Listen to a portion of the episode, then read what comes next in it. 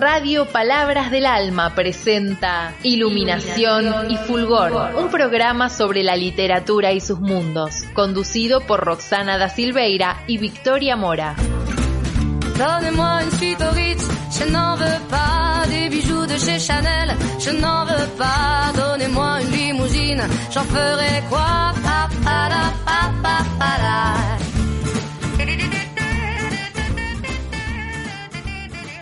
Buenas tardes a todos y todas, bienvenidos a un nuevo programa de Iluminación y Fulgor, 30 minutos de literatura por Radio Palabras del Alma. Mi nombre es Victoria Mora, junto con Roxana da Silveira. Hoy vamos a conversar sobre diarios de escritores. Eh, los diarios de escritores son una lectura que a las dos nos gusta mucho. Eh, es muy interesante lo que se suele encontrar allí, más allá de las diferencias de estilos y de... eh, digamos, de escrituras que podemos encontrar enlazadas a las características y a las subjetividades de cada escritorio o escritora, es interesante que eh, generalmente lo que vamos a encontrar en ese tipo de obras es un poco eh, la mirada sobre el mundo más íntima que eh, estos artistas han tenido, incluso también con referencias a las cuestiones literarias, que esto me parece sumamente interesante, ¿no? Cómo, cómo piensan su obra, cómo van construyendo, qué pasa con los periodos en que se dificulta la escritura o en los que son más productivos. Y eh, bueno, además saben que nuestro programa, eh, los que nos escuchan desde el primer momento, Iluminación y Fulgor, efectivamente es el título de los diarios de Carson McCullers, que es una de nuestras escritoras favoritas, y que eh, por eso lo elegimos como título para también para el programa, es decir, que la marca de los diarios de escritores está presente en este programa desde el mismo origen. Eh, yo voy a hablar de uno de mis diarios favoritos, que son los diarios de Rodolfo Walsh. Como ya saben, si nos vienen escuchando, Rodolfo Walsh es un escritor al que admiro profundamente, sobre el que he escrito eh, un libro eh, que me apasiona, que no me canso de volver a su obra. Trabajo mucho con, sus libros en la escuela, con sus cuentos, con, especialmente con Operación Masacre. eh, también en los talleres literarios que coordino. La verdad que Walsh es un escritor al que siempre vuelvo. Así que hoy cuando eh, Ro propuso el que el tema fuera diarios de escritores y un tema al que yo eh, inmediatamente adherí porque me gusta mucho también, eh, bueno, decidí que iba a conversar con ustedes sobre eh, los diarios de Rodolfo Walsh. Los diarios de Rodolfo Walsh llevan por título Ese hombre y otros papeles personales, que eh, los que conocen eh, algo de la obra de Walsh habrán escuchado que su cuento más conocido es Esa mujer, así que este título remite un poco, remite, un poco no directamente, remite directamente a eh, la resonancia con ese cuento sobre Eva Perón, que es quizás el cuento más, probablemente, me animo a decir, el cuento más conocido de Walsh. Eh, es una bueno, está publicado por Ediciones de la Flor, tiene una primera edición del año 95, 1995, cuyo prólogo eh, está incluido en la que fue la segunda edición, que tiene algunas pequeñas diferencias y algunas decisiones editoriales que se han tomado. Eh, es un diario que está, fue, eh, digamos, eh, corregido y estuvo a cargo de Daniel Link. También es la, la, la decisión de cómo abordar los materiales originales que, que él, bueno, a los que él tuvo acceso de la obra de Walsh. Eh, bien, y a propósito de esto cuenta en el segundo prólogo cómo eh, Ricardo Piglia le comenta, es como el diario de un adicto, y esa adicción es la literatura. Como siempre Piglia con la palabra justa, Piglia que ha sido un amigo de Walsh, les recomiendo que busquen la entrevista que le hace en el año 72 Ricardo Piglia Walsh sobre el cruce entre literatura y política, sumamente interesante.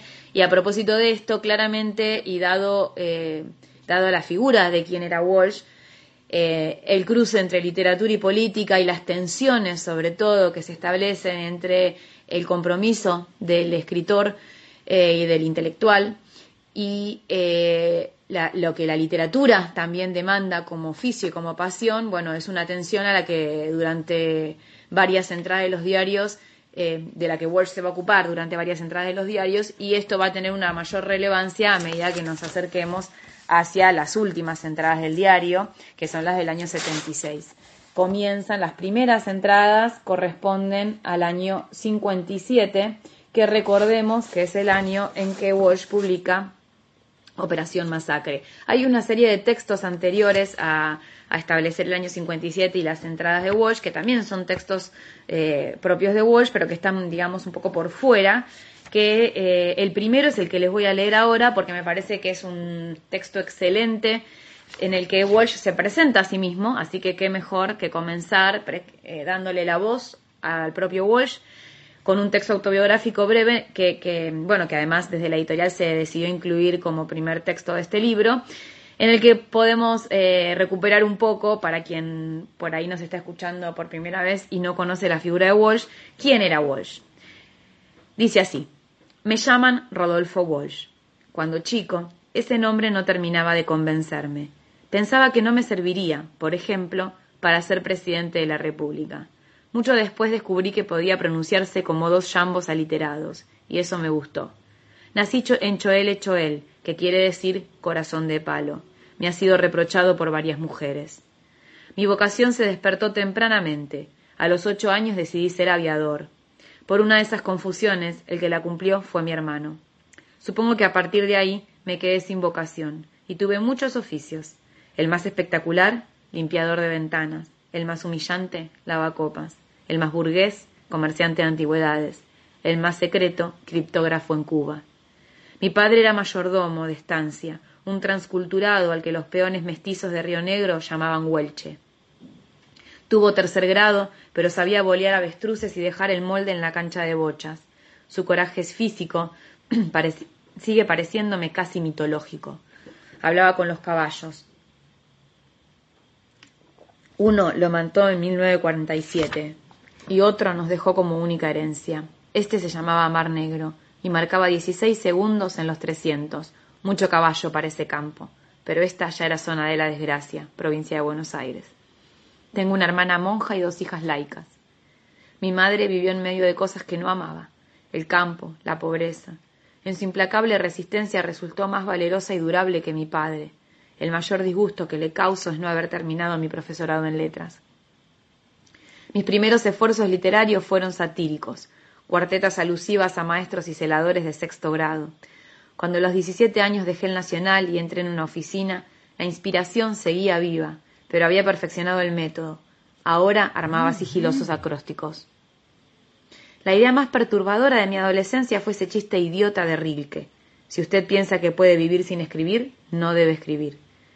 Mi noviazgo con una muchacha que escribía incomparablemente mejor que yo me redujo a silencio durante cinco años.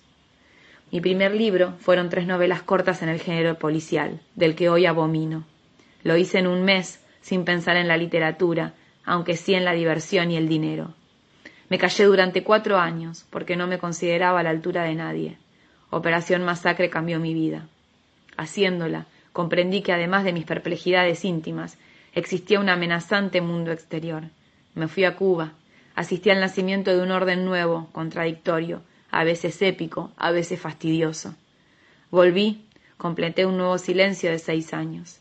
En 1964 decidí que de todos mis oficios terrestres, el violento oficio de escribir era el que más me convenía. Pero no veo en eso una determinación mística. En realidad, he sido traído y llevado por los tiempos. Podría haber sido cualquier cosa. Aún ahora hay momentos en que me, me siento disponible para cualquier aventura, para empezar de nuevo como tantas veces. En la hipótesis de seguir escribiendo, lo que más necesito es una cuota generosa de tiempo. Soy lento. He tardado quince años en pasar del mero nacionalismo a la izquierda, lustros en, en aprender a armar un cuento, a sentir a la respiración de un texto. Sé que me falta mucho para poder decir instantáneamente lo que quiero, en su forma óptima, Pienso que la literatura es, entre otras cosas, un avance laborioso a través de la propia estupidez. Bien, bueno, acá pueden ver una muestra de, una gran muestra, aún en su brevedad, de lo que fue Walsh, de quién fue, de su compromiso también, acá especialmente en el fragmento que nombra Operación Masacre y cómo a partir de ahí rompe con su vida ligada exclusivamente a la literatura policial y fantástica eh, y empieza a tener un compromiso con lo que pasaba en su entorno, en el entorno ¿no? político. Eh, quiero aclarar que estos cuentos policiales de los que él dice abominar, justamente porque, bueno, este texto está escrito en el año 65, fue publicado por primera vez en un libro de la editorial Jorge Álvarez que se llamaba Los Diez Mandamientos. Bueno, se trata de, unos, de un, momento en el que Walsh ya estaba absolutamente comprometido. Eh, o cercano a comprometerse absolutamente con los movimientos revolucionarios. Entonces, eh, ya eh, esa literatura policial de sus orígenes era algo de lo que, como dice él, recuperó su palabra, le, resultaba abominable. Pero la verdad es que son cuentos que, por supuesto, recomiendo leer. Son tres, son tres que ganaron el premio municipal de literatura.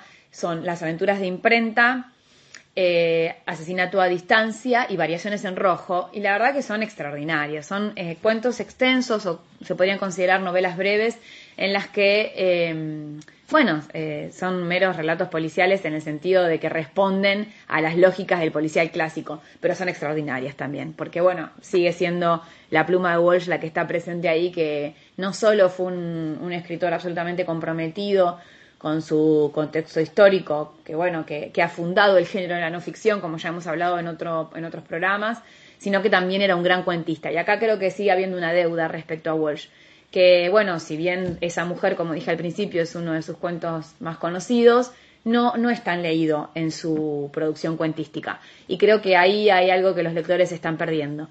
Así que recomiendo mucho que, bueno, si googlean hay un montón de cuentos, pero por supuesto si pueden también acceder a sus libros.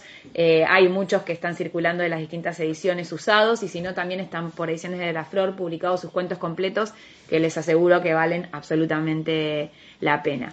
Em, así que bien, bueno, em, les recomiendo, les recomiendo por supuesto que, se acerquen a ese hombre y otros papeles personales, que es una recolección de textos em, de distintos años. Eh, como les decía, abarcan del 57 al 76. Eh, recordemos que Walsh eh, fue desaparecido, que en el año, en 25 de marzo del año 77, en la esquina de San Juan y Belgrano. Fue, bueno, capturado por un grupo de tareas. Eh, por testimonios, eh, lo más probable es que haya ya llegado muerto al centro clandestino de detención en la ESMA, que funcionaba en la ESMA. Su cuerpo no ha sido recuperado, así que esa es la palabra que debemos seguir usando. Está desaparecido su cuerpo. Hay una obra monumental que ningún poder eh, pudo reprimir, y que se lo seguirá extrañando siempre. Eh, es eh, inevitable pensar todo lo que podríamos haber eh, tenido también como lectores de la obra de Walsh si la dictadura no hubiese decidido terminar con su vida. Y también secuestrar sus papeles, porque hay papeles que fueron secuestrados de su última casa que no han sido recuperados. Que ojalá, no pierda la esperanza, en algún momento eso se pueda recuperar, porque estoy segura que en algún lado eh, los militares lo tienen porque sabían de quién se trataba, de, los textos de quién se trataba. Bueno, así que a propósito de esto y también pensando en cómo los diarios de escritores son una gran caja de resonancia en relación a la memoria, eh, vamos a escuchar La memoria por León Gieco. Nos vemos el próximo sábado, los dejo con Roxana Silveira.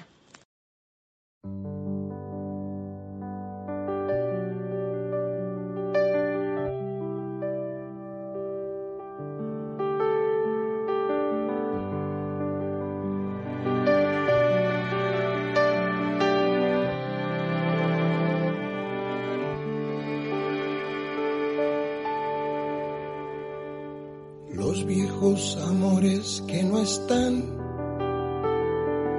la ilusión de los que perdieron, todas las promesas que se van. Y los que en cualquier guerra se cayeron. Todo está guardado en la memoria, sueño de la vida y de la historia el engaño y la complicidad de los genocidas que están sueltos, el indulto y el punto final a las bestias de aquel infierno. Todo está guardado en la memoria Sueño de la vida y de la historia. La memoria despierta para herir a los pueblos dormidos que no la dejan vivir, libre como el viento.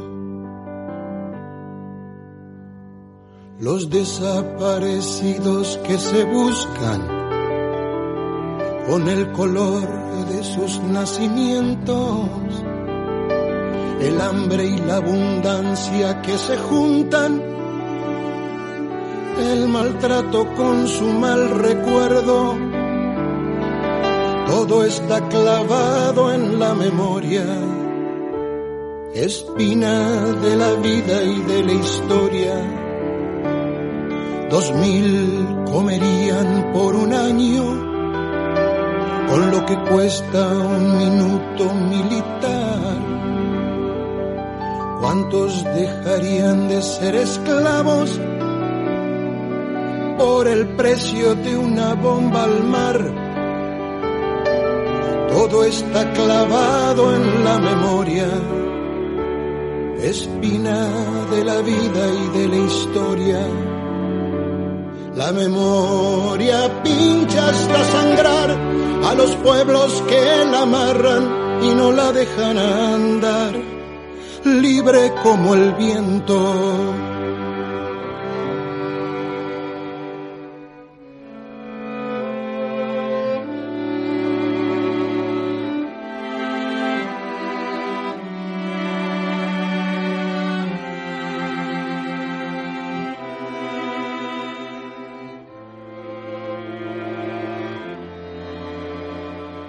Todos los muertos de la mía y los de la Embajada de Israel. El poder secreto de las armas, la justicia que mira y no ve, todo está escondido en la memoria, refugio de la vida y de la historia. Fue cuando se callaron las iglesias fue cuando el fútbol se lo comió todo, que los padres Palotinos y Angelelli dejaron su sangre en el lodo. Todo está escondido en la memoria, refugio de la vida y de la historia. La memoria estalla hasta vencer a los pueblos que la aplastan y que no la dejan ser libre como el viento. Hola, ¿cómo están? Bienvenidos a esta segunda parte de Iluminación y Fulgor. Como siempre, les habla Roxana Silveira y vamos a seguir hablando de este tema que elegimos, que son los diarios de escritores y escritoras. Eh, la verdad es que, bueno, elegí a una escritora que me gusta un montón, que es Alejandra Pizarnik. Eh, sus diarios también son muy, eh, muy, muy leídos y son una, una, una, parte fundamental de su obra. A mí me, me encanta cómo llegar a los diarios de los escritores que me gustan porque más allá de lo que se puede encontrar en su obra eh, o en, su poesía, por ejemplo, en los diarios se ve también como, como, otra cara y como el alma completamente al desnudo, también es verdad que entre su poesía y sus diarios, por ejemplo, hay muchísimos puntos em, que se conectan, digo, toda esta tristeza, esta melancolía, esta cosa desgarradora que hay en sus poemas, está también en sus diarios. Hay entradas que realmente son eh, son muy, em, son muy fuertes. De hecho, eh, me pasa con los diarios que los tengo que leer en cuotas. No puedo pegarme un, un atracón, digamos, de, de, los diarios de Alejandra porque realmente infieren en mi ánimo porque tienen una carga emocional bastante eh, densa, bastante melancólica y todo esto, ¿no? Que, se ve también en, en, su poesía, muy dolorosa, hay muchísimo dolor en, esos diarios. Em, bueno, y les voy a leer un fragmentito de un texto escrito por Vicky que se llama La jaula se ha vuelto pájaro, eh, para introducirnos en Alejandra.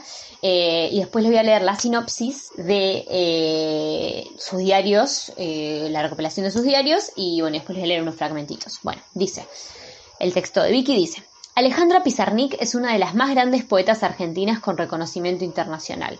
Logró, como nadie, bordear la herida que nos atraviesa a todos los humanos, ser seres de lenguaje tomados por la incompletud.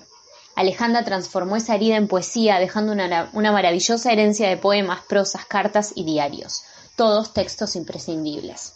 Alejandra Pizarnik nació en Buenos Aires en 1936 y murió en esta misma ciudad 36 años después. Era hija de padres inmigrantes, marcada por la herencia del holocausto y la persecución que su familia había sufrido por parte de nazis y comunistas. Siempre se mantuvo alejada de cualquier compromiso político que pudiera ponerla en riesgo. Era otro riesgo que la movilizaba, su propio mundo interior, que la llevaba día a día a pasar de la euforia a la melancolía, a sentirse dividida, angustiada, triste. Desde su adolescencia en Avellaneda hasta sus viajes a París y su juventud en Buenos Aires, esta grieta que la divide se hace carne en ella. Una grieta que pone en primer plano el desgarro y el desdoblamiento subjetivo que la arrasaba y el lugar de la escritura allí. Escribe para sanar esa herida. El quehacer poético parecía ser su modo de exorcizar y conjurar sus fantasmas. Escribir un poema es reparar la herida fundamental, la desgarradura, porque todos estamos heridos, dice Alejandra en una entrevista un tiempo antes de morir. Y nada, ese es una introducción eh, de un texto de Vicky que es muy lindo sobre Alejandra. Me, esto, me, fascina esto, lo de mm, escribir un poema es reparar la herida fundamental, porque todos estamos heridos, ah, totalmente. Em, bueno, eh, volviendo al tema de los, eh, los diarios, bueno, los diarios de Alejandra están em, recopilados en, eh, por Lumen, en un gran volumen, un volumen potente, y la, la sinopsis es la siguiente. Desde que se suicidara en 1972, Alejandra Pizarnik ha ido adquiriendo poco a poco naturaleza de mito y perfil de leyenda. Autora de culto, venerada por varias generaciones de lectores, Pizarnik se cuenta ya entre las escritoras latinoamericanas más importantes del siglo XX. Su poesía, íntegramente publicada por Lumen, ha cosechado numerosos adeptos incondicionales, ha creado escuela y la ha hecho mundialmente famosa. Ahora llegan por fin sus diarios, esperadísimos y totalmente inéditos, la obra de toda su vida, el laboratorio de su obra poética y ensayística, el testimonio estremecedor de su atormentada vida, la crónica de ese descenso al infierno de las palabras y la existencia que fue su biografía.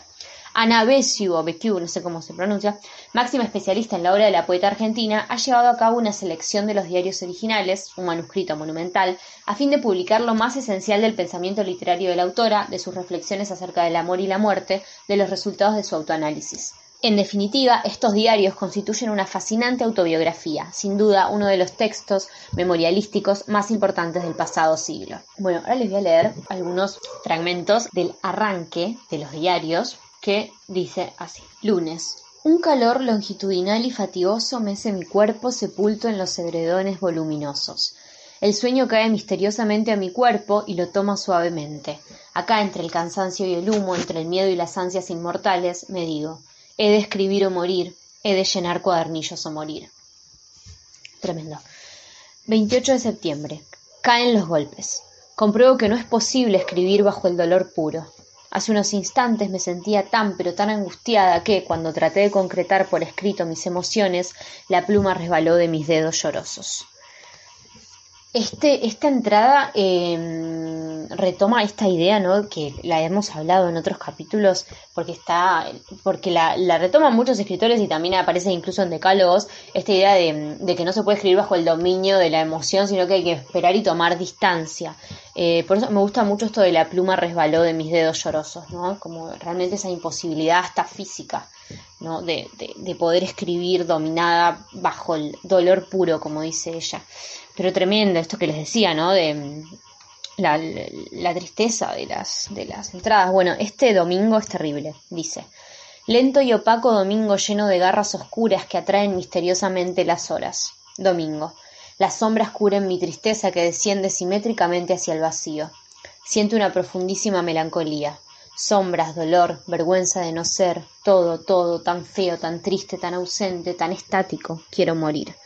Este es tremendo, o sea, la verdad es que no, no, podría leerlo en, una mal, en una, eso que les decía antes, ¿no? Digo, tengo que, no, puedo leer en cualquier estado emocional a Alejandra porque me, a veces me pega mal. A este 6 de julio me, me gustó mucho, es un fragmento súper cortito, pero eh, siento que tiene otra, tiene otra luz, valga la redundancia. Dice, hay coincidencias maravillosas.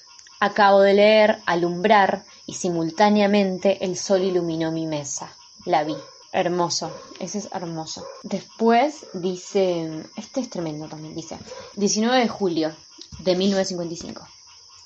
Buscamos siempre el absoluto y no encontramos sino cosas. Esa es una cita de Novalis. Y después dice, ¿qué es lo que importa en una acción? ¿Su fondo o su forma? Alejandra, tienes 40 días de angustia inconfesable, 40 días de soledad ahogada sin probabilidades de confesarla sin un rostro amado a quien quejarse de la desgracia que se prende a tu destino.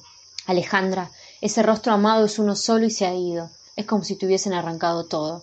Es como si te hundiesen en la fría suma de los días para que en ellos te aturdas tratando de olvidar su ausencia. ¡Qué belleza esa oración!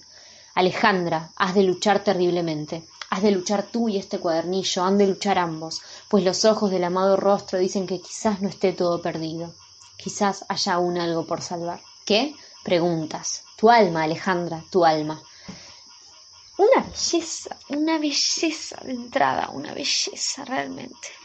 Em, bueno, esto que le decía que también aparece en, su... Igual cómo se nota, lo que pasa también ¿no? cuando leo el diario es, se nota muchísimo la, eh, la Alejandra poeta, o sea, porque son entradas realmente maravillosas y con un nivel de, o sea, estéticamente hablando, eh, es un placer estético leer sus, em, sus entradas de diario, muy, muy hermosas. Entre paréntesis, hay un, o sea, si, si les gusta, ¿no? Alejandra también, que yo esto lo, conocí por, por Vicky, hay un, un perfil eh, de Alejandra Pizarnik escrito por Mariana Enríquez que está muy bueno. La verdad es que es muy, si les gusta Alejandra, les recomiendo muchísimo ese perfil porque es eh, es buenísimo, muy muy bueno. Bueno, sabemos que Enríquez es muy buena también escribiendo perfiles, ¿no? Claramente. Así que nada, les, les recomiendo ese, ese, perfil. Bueno, y después otra cosa que les quiero recomendar es un artículo que está en página 12, escrito por Laura Galarza, eh, también una genia, que se llama Alejandra a Diario. Eh, yo este también lo conozco gracias a Vicky, porque claramente, o sea, eso pasa con la alumna, hace el programa con la profe, o sea, obviamente, gracias Vicky, eh, que está muy buena también, es, muy interesante, habla de los diarios, habla bastante, eh, y lo que les voy a leer es el principio, que dice así. Ella piensa siempre en suicidarse, no porque ame la muerte, sino porque considera que el sufrimiento deviene demasiado grande y sabe que llegará un día en el que ella, pequeña como es, ya no podrá contener tanto dolor. Y entonces... Terrible. Alejandra Pizarnik escribió esto a mano en un cuaderno tipo libreta un día del verano de 1950. Tenía 14 años. Sabemos esto dado que acaba de llegar a la Argentina la nueva selección corregida y aumentada de sus diarios, que incluye a manera de apéndice algunos documentos hasta ahora inéditos de los conservados en la Universidad de Princeton. En el prólogo, su albacea, Anna Bectiu, acepta que el corpus total de su obra como diarista aún no ve la luz. Entradas suprimidas casi todo en 1971 y 1972 completo sigue siendo forzosamente una selección, pues acepto y asumo el principio de la intimidad de la autora y su familia y de las personas que aún viven y podrían reconocerse. Bueno, acá, bueno, claramente sabemos que los diarios son fragmentos y hay, como dice acá, hay entradas suprimidas casi dos años completos. Bueno, eh, y después dice, los diarios arrancan, en septiembre de 1954, con lo cual la aparición de estas anotaciones hechas por Pizarnik en 1950, siendo casi una niña, se convierte en un antecedente deslumbrante no solo revela la lucidez pasmosa de Pizarnik, sino que desde la primera línea ya está ahí la poeta. Se mira las manos, sin pájaros, sin olas, sin alba. ¿Qué puede hacer ella en este mundo? Y más adelante, sufre como un preso enojado con su guardián. Junto al mar dormir el sueño de los no iniciados. También están ahí los tópicos de su vida y obra, suicidio, muerte, dolor. El uso del desdoblamiento yo-otro para escribir, ella no sabe qué hacer conmigo misma. La hiperconciencia de sí y su extranjeridad perpetua respecto del mundo. No sabe qué hacer. Quisiera borrar de su memoria todo lo relativo a la máquina e interesarse por la política, por el cine y por otros saludables ejercicios. Pero no puede hacerlo y no lo puede porque para realizarlo debería suprimir su existencia. Así que cuando escribe, casi al final, ella no necesita estudiar porque ya lo sabe todo desde hace mucho tiempo, o una vez una niña que comprendía todas las cosas y todos los seres, no se puede menos que darle la razón.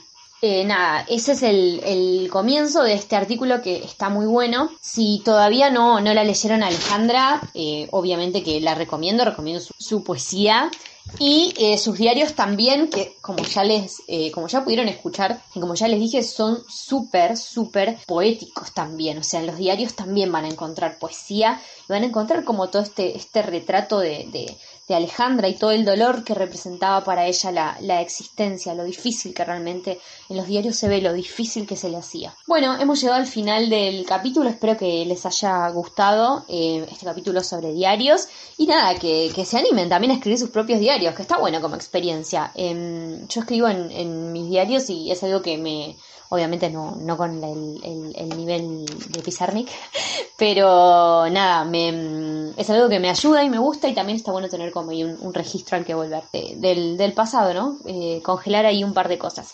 Así que bueno, eh, les mando un beso enorme, gracias a Vicky, gracias a la radio, eh, gracias a ustedes por estar del otro lado. Pueden encontrarnos en redes como Victoria Mora y Roxana Silveira. Y bueno, nos vemos el sábado que viene. Donnez-moi une suite au Ritz, je n'en veux pas des bijoux de chez Chanel, je n'en veux pas. Donnez-moi une limousine, j'en ferai quoi? Pa, pa, pa, pa.